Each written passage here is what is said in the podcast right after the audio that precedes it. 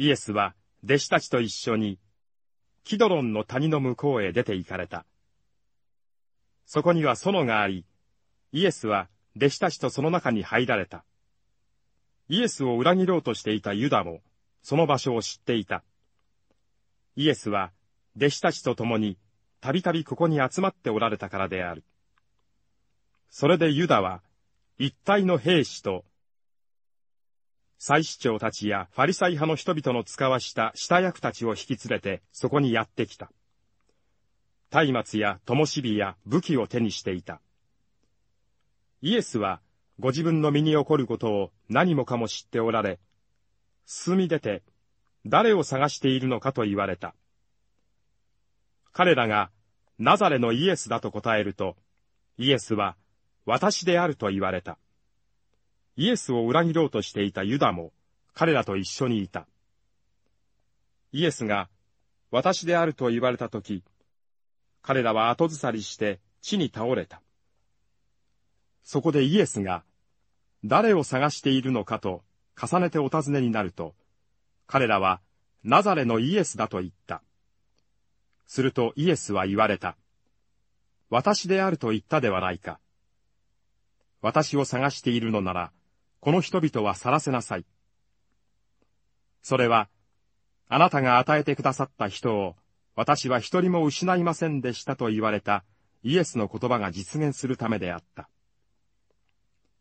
シモン・ペトロは剣を持っていたので、それを抜いて大祭司の手下に打ってかかり、その右の耳を切り落とした。手下の名はマルコスであった。イエスはペトロに言われた。剣を鞘に収めなさい。父がお与えになった杯は飲むべきではないか。そこで、一体の兵士と千人隊長、及びユダヤ人の下役たちは、イエスを捕らえて縛り、まず、アンナスのところへ連れて行った。彼がその年の大祭司、カイアファの舅だったからである。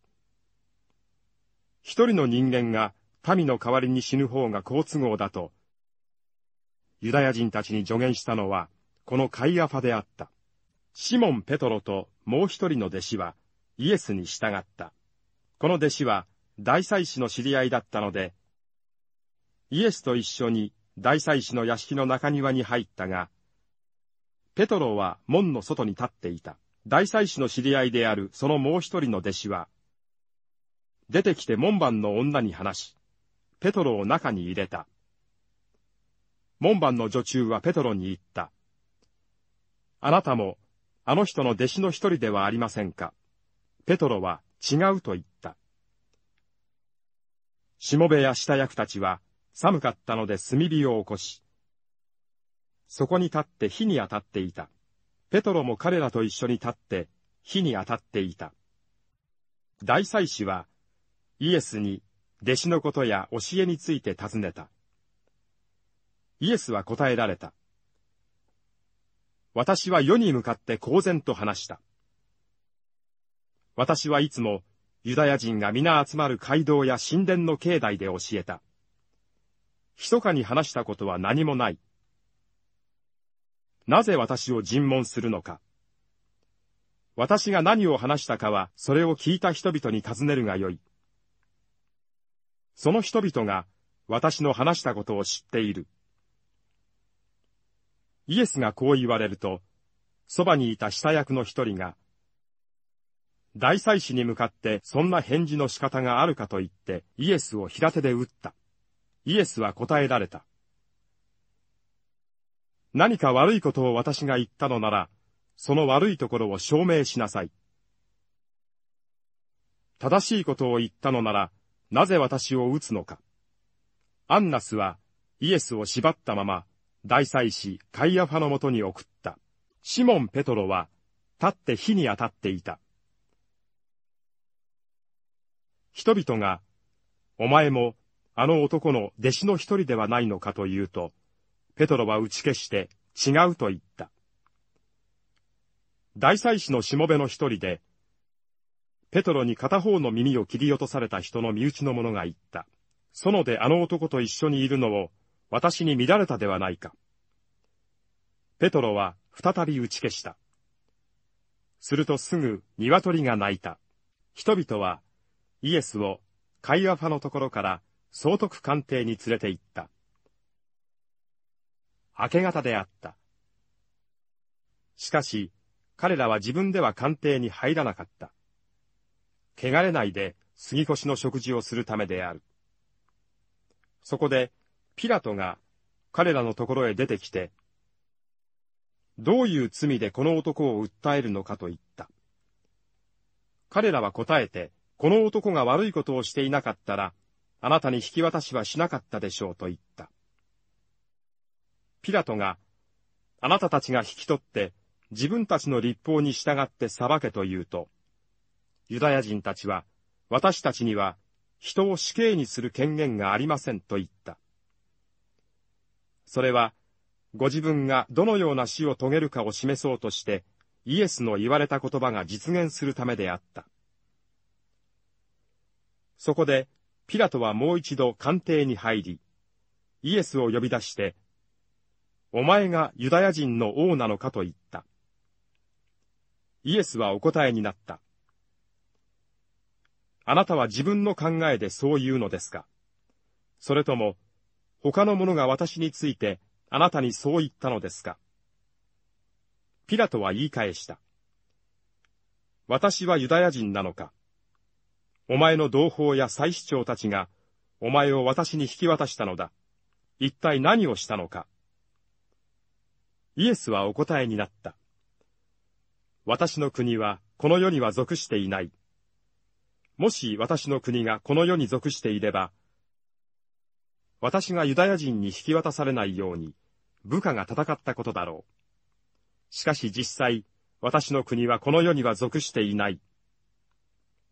そこでピラトが、それではやはり王なのか？と言うと、イエスはお答えになった。私が王だとは、あなたが言っていることです。私は真理について証しをするために生まれ、そのためにこの世に来た。真理に属する人は皆、私の声を聞く。ピラトは言った。真理とは何か。ピラトはこう言ってからもう一度、ユダヤ人たちの前に出てきて言った。私はあの男に何の罪も見出せない。ところで、杉越祭には誰か一人をあなたたちに釈放するのが慣例になっている。あのユダヤ人の王を釈放してほしいか。すると彼らは、その男ではない。バラバをと大声で言い返した。バラバは強盗であった。そこで、ピラトはイエスを捕らえ、鞭で打たせた。兵士たちは、茨で冠を編んで、イエスの頭に乗せ、紫の服をまとわせ、そばにやってきては、ユダヤ人の王万歳と言って平手で撃った。ピラトはまた出てきて言った。見よ、あの男をあなたたちのところへ引き出そう。そうすれば、私が彼に何の罪も見出せないわけがわかるだろう。イエスは茨の冠をかぶり、紫の服をつけて出てこられた。ピラトは、見よ、この男だと言った。祭司長たちや下役たちは、イエスを見ると、十字架につけろ、十字架につけろと叫んだ。ピラトは言った。あなたたちが引き取って十字架につけるがよい。私はこの男に罪を見出せない。ユダヤ人たちは答えた。私たちには立法があります。立法によれば、この男は死罪にあたります。神の子と自称したからです。ピラトは、この言葉を聞いてますます恐れ、再び総督官邸の中に入って、お前はどこから来たのかとイエスに言った。しかし、イエスは答えようとされなかった。そこでピラトは言った。私に答えないのか。お前を釈放する権限も、十字架につける権限も、この私にあることを知らないのか。イエスは答えられた。神から与えられていなければ、私に対して何の権限もないはずだ。だから、私をあなたに引き渡した者の罪はもっと重い。そこで、ピラトはイエスを釈放しようと努めた。しかし、ユダヤ人たちは叫んだ。もしこの男を釈放するなら、あなたは皇帝の友ではない。王と自称する者は皆皇帝に背いています。ピラトは、これらの言葉を聞くと、イエスを外に連れ出し、ヘブライ語でガバタ、すなわち、敷石という場所で、裁判の席に着かせた。それは、杉越祭の準備の日の正午頃であった。ピラトがユダヤ人たちに、見よ、あなたたちの王だと言うと、彼らは叫んだ。殺せ、殺せ、十字架につけろ。ピラトが、あなたたちの王を私が十字架につけるのかと言うと、祭司長たちは、私たちには皇帝の他に王はありませんと答えた。そこでピラトは十字架につけるためにイエスを彼らに引き渡した。こうして彼らはイエスを引き取った。イエスは自ら十字架を背負い、いわゆるサレ神戸の場所、すなわちヘブライ語でゴルゴタというところへ向かわれた。そこで彼らはイエスを十字架につけた。また、イエスと一緒に他の二人をも、イエスを真ん中にして両側に十字架につけた。ピラトは罪状書きを書いて十字架の上にかけた。それには、ナザレのイエス、ユダヤ人の王と書いてあった。イエスが十字架につけられた場所は都に近かったので、多くのユダヤ人がその罪状書きを読んだ。それは、ヘブライ語、ラテン語、ギリシア語で書かれていた。ユダヤ人の祭司長たちがピラトに、ユダヤ人の王と書かず、この男はユダヤ人の王と自称したと書いてくださいと言った。しかしピラトは、私が書いたものは書いたままにしておけと答えた。兵士たちはイエスを十字架につけてから、その服を取り、四つに分け、各自に一つずつ渡るようにした。下着も取ってみたが、それには縫い目がなく、上から下まで一枚折りであった。そこで、これは裂かないで、誰のものになるか、くじ引きで決めようと話し合った。それは、彼らは私の服を分け合い、私の衣服のことでくじを引いた。という聖書の言葉が実現するためであった。兵士たちはこの通りにしたのである。イエスの十字架のそばには、その母と母の姉妹、クロパの妻マリアとマグダラのマリアとが立っていた。イエスは、母とそのそばにいる愛する弟子とを見て、母に、夫人よ、ご覧なさい。あなたの子ですと言われた。それから弟子に言われた。見なさい。あなたの母です。その時から、この弟子はイエスの母を自分の家に引き取った。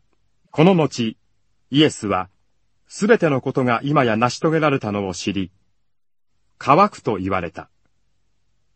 こうして聖書の言葉が実現した。そこには水ぶどう酒を満たした器が置いてあった。人々は、このぶどう酒をいっぱい含ませた海面をヒソプにつけ、イエスの口元に差し出した。イエスはこのぶどう酒を受けると、成し遂げられたと言い、頭を垂れて息を引き取られた。その日は準備の日で、翌日は特別の安息日であったので、ユダヤ人たちは安息日に遺体を十字架の上に残しておかないために、足を折って取り下ろすようにピラトに願い出た。そこで兵士たちが来て、イエスと一緒に十字架につけられた最初の男と、もう一人の男との足を折った。イエスのところに来てみると、すでに死んでおられたので、その足は折らなかった。しかし、兵士の一人が槍でイエスの脇腹を刺した。すると、すぐ血と水とが流れ出た。それを目撃した者が証ししており、その証は真実である。その者は、あなた方にも信じさせるために、自分が真実を語っていることを知っている。これらのことが起こったのは、その骨は一つも砕かれないという聖書の言葉が実現するためであった。また、聖書の別のところに、彼らは自分たちの突き刺したものを見るとも書いてある。その後、イエスの弟子でありながら、ユダヤ人たちを恐れてそのことを隠していた有股屋出身のヨセフが、イエスの遺体を取り下ろしたいとピラトに願い出た。ピラトが許したので、ヨセフは行って遺体を取り下ろした。そこへ、かつてあるよ、イエスのもとに来たことのあるニコデモも、もつ薬と人工を混ぜたものを100リトラばかり持ってきた。